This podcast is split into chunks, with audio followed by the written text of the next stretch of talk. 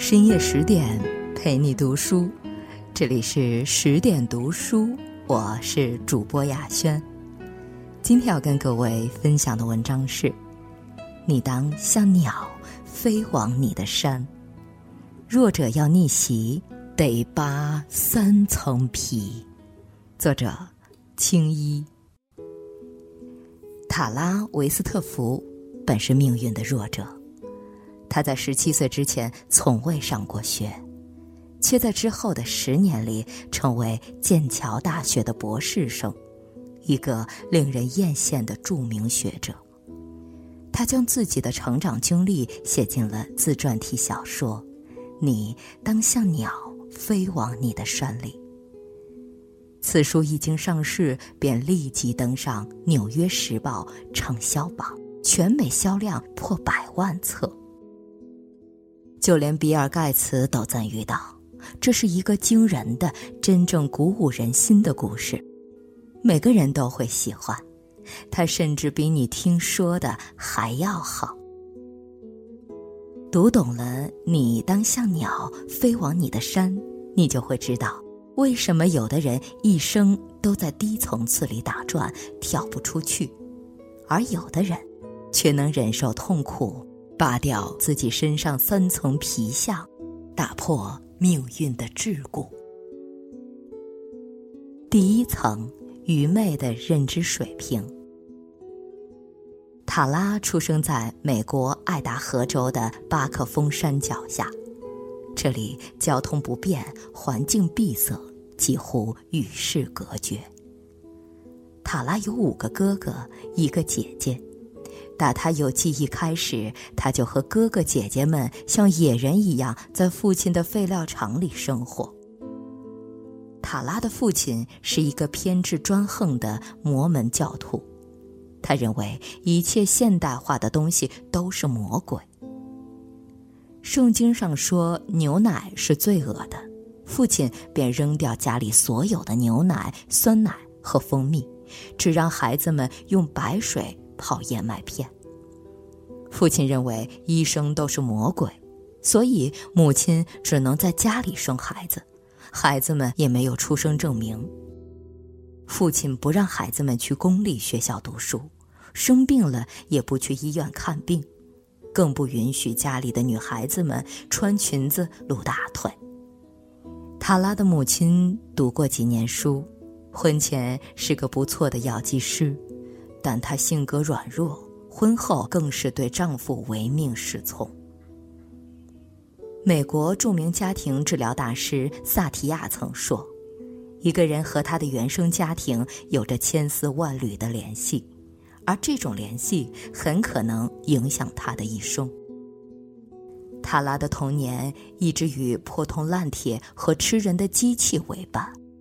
十岁时，便在垃圾场整理废品，帮父亲干活。有一次，塔拉从吊车上跌落，摔伤了腿，血流如注，他吓坏了。父亲神情冷漠，命令他说：“回家去，你母亲会止血。”塔拉强忍着剧痛走回家里，期盼母亲能带他去医院治疗。母亲看到塔拉的伤口后，却只是漫不经心地用手在伤口处轻轻敲打了几下。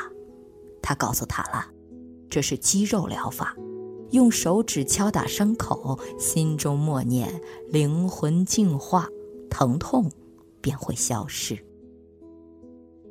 塔拉就在这样的家庭里生活，直到十七岁时。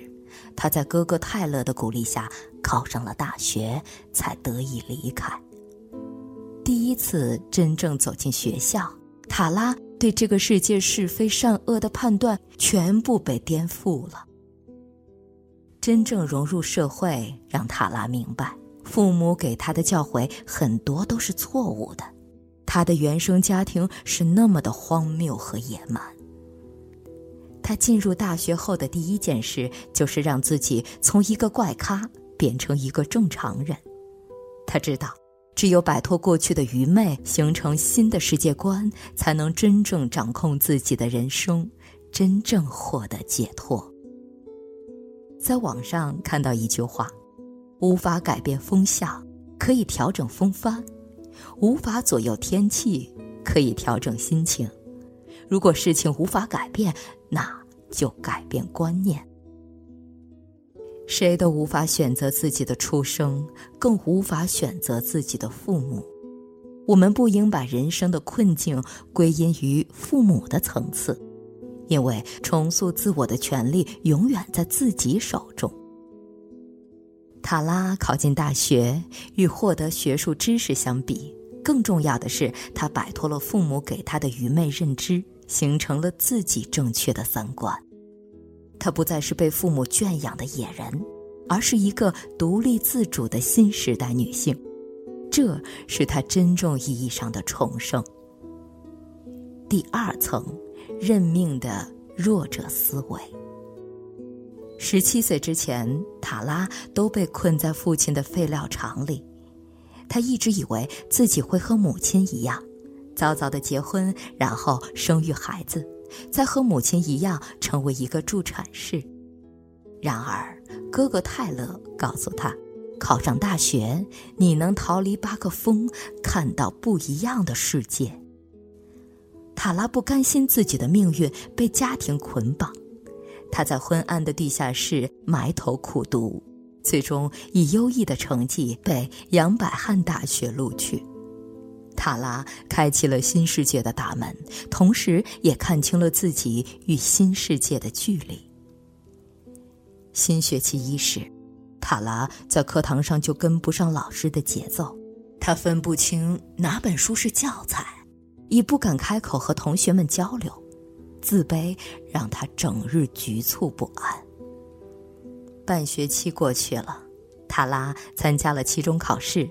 四门功课全都不及格，老师告诉他了，如果期末考试还是这个成绩，将被勒令退学。面对退学的压力，塔拉给自己制定了新的学习计划。他每天都学习到凌晨两三点，体力耗尽才躺下睡一会儿。他克服自己的自卑，向同学和教授请教自己不懂的问题。哪怕被嘲讽，也毫不在意。他刻苦练习自己的口语发音，以便能尽快融入到集体中。他不放过学习上的任何一个问题，即使是很细节的知识点，他也会认真思考，直到全部弄懂。学期末的考试，塔拉几乎得到满分，他获得了政府奖学金，能去剑桥交流学习。塔拉的不甘心成为了他逆袭人生的有力武器。苦难是人生的底色，不认命才能逆天改命。卡耐基曾说：“也许今天的道路会充满泥泞，也有可能被扎得遍体鳞伤，甚至让自己深陷沼泽之中。”但只要你能勇敢的走过去，你的人生便经住了考验，会更加耀眼。如果塔拉因为原生家庭的不幸，觉得自己只能重复父母的人生，那么他一辈子也逃不出废料厂。一个人真正的长大，是认识到父母的局限性，冲破命运的束缚，寻找自己。真正的方向。我们大多数都是普通人，很多事情从一出生就是注定的，比如生长环境、父母、智商等等。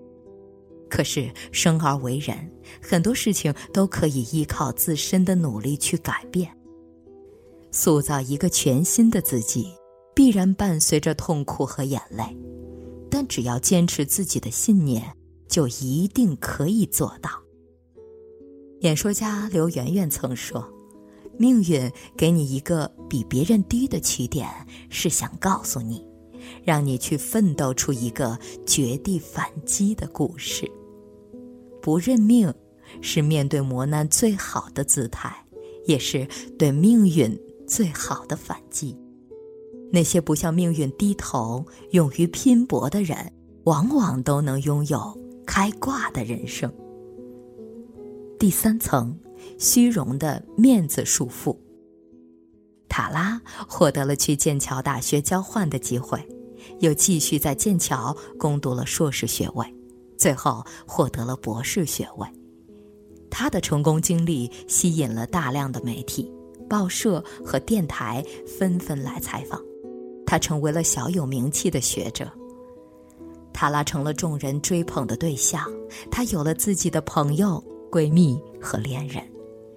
面对这些人，她一直刻意隐瞒着自己的过去，将自己的童年尘封于心底，把自己伪装成被幸福家庭宠爱着的女孩。但她内心的伤痛却一直无法抹平，她始终不能原谅父亲曾给她带来的伤害。在一次爆炸中，塔拉的父亲险些丧生。他回到家，看到母亲正在用刮刀刮去父亲身上烧焦的皮肉，这一幕深深的震撼了塔拉。记忆中那个暴力蛮横的父亲，如今奄奄一息。面对着生离死别，塔拉的内心变得柔软，他开始正视自己的家。塔拉和哥哥姐姐彻夜长谈，他一点点回忆起童年里美好的片段和家人之间温暖的亲情。这次谈话让塔拉解开了心结，他不再逃避，也不再自卑。塔拉终于鼓足勇气跟同学们谈论自己的家乡，讲述自己在废料厂的童年生活。家庭曾给她带来的自卑和羞耻。她带着自己的男朋友回家，把父母介绍给他认识，还当着男朋友的面在废料厂拆解废铁。塔拉放下自己的面子，用强大的内心救赎了自己，与家人和解。父亲不再固执，他开始接受塔拉的改变。接受外界的新事物，塔拉的家庭关系得到缓解，一家人更加亲密。塔拉对着媒体说：“我属于那座山，它塑造了我。”这句话是他对自己命运最真诚的和解。一代宗师里有句话说得好：“人活在世上，有的活成了面子，有的……”活成了里子，而只有里子，才能赢得真正的面子。成名后的塔拉，为了自己的面子，一心想销毁原生家庭留在自己身上的印记，彻底摆脱原生家庭。然而，隐瞒和谎言并不能治愈塔拉心里的伤。当他勇敢地向大众谈论起自己的家庭，内心的伤痛才不治而愈。一个人真正的强大，不是咬紧牙关的拼命死撑，而是放过自己，达成和解。你当像鸟飞往你的山，这句话出自圣经，原句是 “Flee as a bird to a mountain”。“Flee” 的翻译是逃离，意思是与过往的不堪告别，寻找到自己心中理想的大山。成长本就是一次次和痛苦的较量，蜕变自己才能破茧成蝶。困住一个人的从不是阶级，而是思维、觉悟和品行。所以，出生低微的人。想要实现逆袭，一定要扒掉这三层皮，扒掉愚昧无知的认知藩篱，形成正确的三观；拔掉听天由命的弱者思维，拼搏出人生的精彩；拔掉自欺欺人的爱慕虚荣，与过往的一切和解。点个再看，愿你我都能如鸟一般，飞往远山。逆袭出自己璀璨的一生。今天的文章就分享到这里，我是主播雅轩，我们晚安。